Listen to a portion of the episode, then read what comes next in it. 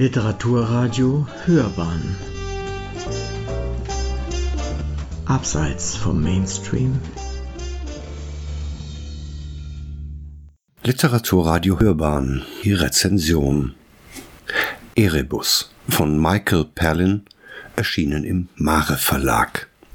Wir schreiben das Jahr 1845. Zwei Schiffe machen sich in England auf den Weg, die letzte offene Frage der Seefahrt zu klären und im arktischen Eis den verborgenen Weg durch die legendäre Nordwestpassage zu finden. 134 Seeleute folgen dem Oberbefehl von Sir John Franklin, dem nicht unumstrittenen Konteradmiral und Polarforscher. Er war nicht die erste Wahl für das Kommando dieser Expedition. Er galt als zu alt, viel zu behäbig und konnte nicht viele Erfolge vorweisen. Es war nur seiner Frau Jane Griffin, Lady Franklin, zu verdanken, dass man ihn mit der Führung der prestigeträchtigen und kostspieligen Aufgabe betraute. Sie hatte alle Hebel in Bewegung gesetzt, ihr Netzwerk aktiviert und ihren Einfluss geltend gemacht, um ihren Mann unsterblich zu machen. Unter seinem Kommando stießen die Erebus und die Terror in See gerüstet für eine mehrjährige Expedition, aufwendig umgebaut und für die arktische See perfekt ausgestattet, verließen die beiden Schiffe das britische Greenhithe.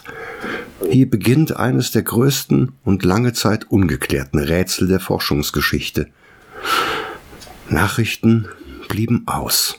Zuerst nicht ungewöhnlich, dann jedoch, nach zwei Jahren, wurde man im Oberkommando der Marine zusehends nervös. Und nicht nur dort. Lady Jane Franklin baute einen unwiderstehlichen Druck auf, endlich nach ihrem Mann und den beiden auf See verschollenen Schiffen zu suchen. Elf Jahre lang dauerte die verzweifelte Suche in der Arktis, bevor erste Spuren und Beweise für das Scheitern der Expedition gefunden wurden. Beweise, die das Empire in helle Aufregung versetzten, machte sich doch das Gerücht breit, beide Schiffe seien gesunken und die Überlebenden hätten sich auf dem Weg durch das ewige Eis vom Fleisch ihrer toten Kameraden ernährt, bis auch sie den Geist aufgaben. Unvereinbar mit den britischen Moralvorstellungen. Bis zum heutigen Tag ist nicht alles geklärt. Bis heute ranken sich Geheimnisse und offene Fragen um das Schicksal der verlorenen Expedition. Spekulationen gehen Hand in Hand mit wissenschaftlichen Erkenntnissen. Es ist schwer, sich einen Überblick über den Stand der Dinge zu verschaffen. Zusammenhänge und Ursachen zu erkennen, fällt schwerer denn je. Genau hier setzt Michael Palin in seinem Buch Erebus an. Genau der Michael Palin, den wir eigentlich von einer ganz anderen Seite kennen. Als Mitglied der Komikergruppe Monty Python erlangte er als Texter und Schauspieler nicht zuletzt durch den Film Das Leben des Brian Weltruhm und Kultstatus. Kaum jemand kennt jedoch seine anderen Facetten. Er ist nicht nur ein renommierter Reiseschriftsteller und ehemaliger Präsident der Royal Geographical Society.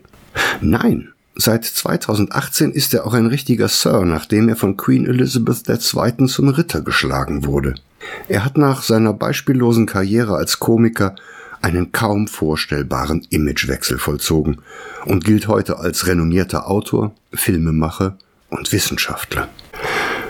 Dieses Buch aus seiner Feder in Händen halten zu dürfen, ist in vielfacher Hinsicht ein echtes literarisches Erlebnis.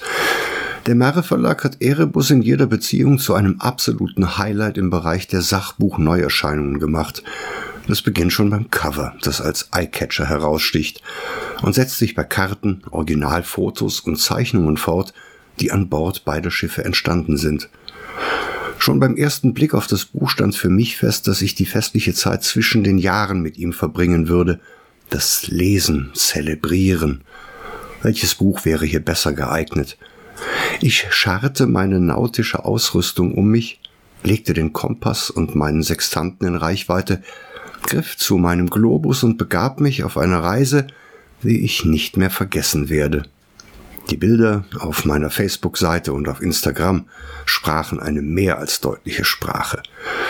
Und so blieb ich nicht allein. Was aber macht Erebus aus heutiger Sicht zu einem relevanten Thema? Warum zieht die Geschichte zweier verlorener Expeditionsschiffe die ungeteilte Aufmerksamkeit auf sich? Fragen, die ich mir lesend gestellt habe. Ich denke, es ist die Faszination für die großen ungeklärten Fragen unserer Zeit. Es ist das Geheimnis, das die Expedition bis heute zu einem mystischen Akt überhöht, und es sind die menschlichen Abgründe, in die man sich kaum noch hineinversetzen kann, weil uns das Verständnis für diese Zeit verloren gegangen ist. Eine Zeit, in der die Welt noch nicht vermessen war. Eine Zeit, in der Navigation über Leben und Tod entschied. Eine Zeit, in der Forscher bereit waren, ihr Leben aufs Spiel zu setzen, um das Prädikat der Erste für sich beanspruchen zu können. Diese Faszination ist die große Klammer über Erebus, und Michael Palin gelingt es nicht nur, einen Forschungsbericht zu verfassen. Er befreit die beiden Schiffe und die Menschen an Bord von jeder Sachlichkeit, die ein Sachbuch eigentlich zu dem macht, was es sein soll. Palin geht den persönlichen Weg. Er erzählt von den Menschen der Expedition und ihren Beweggründen. Er beleuchtet ihre Stärken und Schwächen. Vom einfachen Maat bis zum Offizier. Niemandem wird die Wertschätzung entzogen. Um uns mit ins Boot zu nehmen, setzt Michael Palin bei einer früheren Reise der beiden Schiffe an. Es ist hier die Antarktis, die erforscht wurde. Es ist eine Reise, von der die Besatzung zurückkehrt und von der sie berichten kann. Briefe, Logbucheintragungen, Zeichnungen und später erzählte Geschichten zeugen von den Lebensumständen an Bord. Hier werden einzeln wahrzunehmende Schicksale greifbar. Hier schöpft Michael Palin aus dem Vollen aller verfügbaren Erinnerungen. Hier sind wir mit ihm an Bord, frieren, erleben den individuellen Rhythmus aus Wachen, Schlafen, Wachen und Schlafen. Wir geraten in Lebensgefahr und haben am Ende dieser Reise viel zu erzählen. Wir waren dabei. Der Bruch in der Beschreibung der eigentlichen Expedition zur Durchquerung der Nordwestpassage ist brutal. Hier hören die originalen Dokumente auf. Hier schweigt die Besatzung. Hier wird nichts mehr überliefert. Ruhe, weil niemand zurückkehrte, um vom Scheitern zu berichten. Wir sehen die Porträts der Offiziere, die kurz vor dem Auslaufen aufgenommen wurden. Wir erleben die aufwendige Umrüstung beider Schiffe. Dann wird es dunkel als läge nun der Mantel des Schweigens über 135 Menschen und der Reise in den Untergang. Michael Palin erzeugt ungekünstelt eine schaurige Stimmung, in der wir uns auf Sekundärquellen verlassen müssen. Stimmen aus London. Die verzweifelte Lady Jane und ihre Briefe zeigen das Ausmaß der Katastrophe. Wir ahnen, was beiden Schiffen zugestoßen sein muss. Wir begleiten die Suchmannschaften auf Expeditionen zur Rettung der Überlebenden. Wir hören ihre Berichte. Und wir werden zu Zeugen der mündlichen Überlieferungen der Inuit. Sie sind die wohl letzten Zeugen vom Niedergang der Franklin-Expedition. Sie schreiben nichts auf. Sie erzählen es ihren Nachfahren. Ihnen muss man Glauben schenken. Michael Palin erweist der Geschichtserzählung der Ureinwohner die größte Ehre. Sein Buch schließt die Kreise. Aus Spekulation wird Gewissheit und aus Zufallsfunden wird ein Muster. Bis zum Jahr 2010 setzte sich die internationale Suche fort. Was sie zutage fördert, ist im Kontext der Darstellung von Michael Palin nun ein zutiefst persönlicher Akt. Wir stehen vor den wenigen gefundenen Gräbern.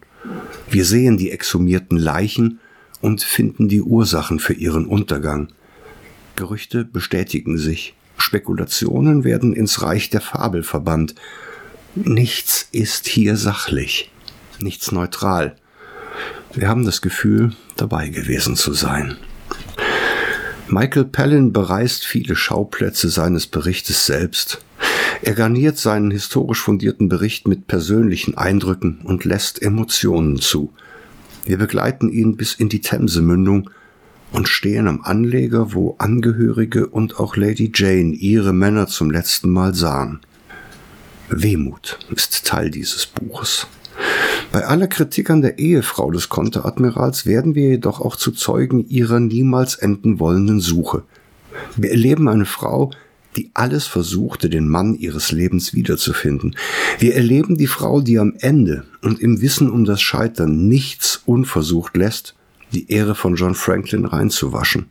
Sie selbst wird heute noch als Abenteurerin bezeichnet, obwohl sie nie auf See war.